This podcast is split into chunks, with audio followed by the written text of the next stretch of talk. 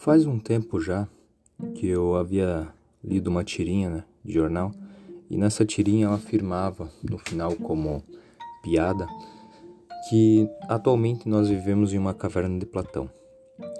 Obviamente, né, a caverna de Platão foi usada na tirinha como um momento cômico, né, para refutar a afirmação do outro personagem, mas que para mim essa afirmação ficou digamos assim, na cabeça. Porque se vivemos em uma caverna de Platão, então, como que a gente consegue saber se a gente vive numa ou não?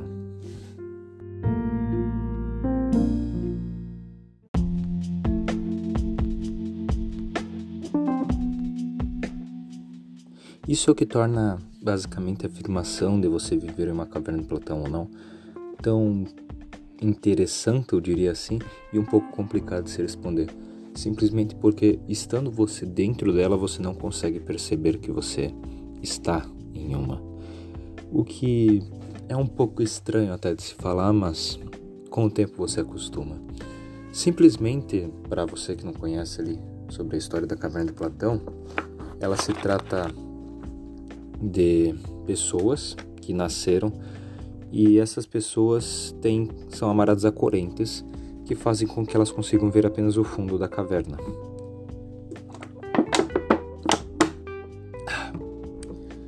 Logo, essas pessoas têm uma vida normal, né, digamos assim, e crescem, envelhecem, casam, têm filhos, mas sempre estão amaradas a ver o fundo da caverna, apenas a sombra da caverna e os filhos delas também herdarão esse, essas correntes, né, de ver apenas o fundo da caverna. Com o passar das gerações e do tempo, será comum você perceber então que as, algumas sombras terão significados, enquanto outras terão outros significados. Elas começarão a simplesmente criar seus deuses, suas tradições e seus cultos.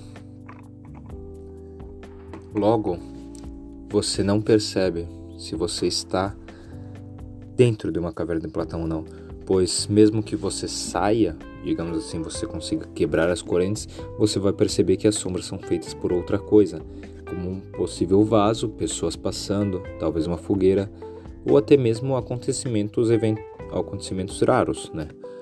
Como a queda de uma árvore ou até mesmo um acidente. Não os, os fatos são infinitos.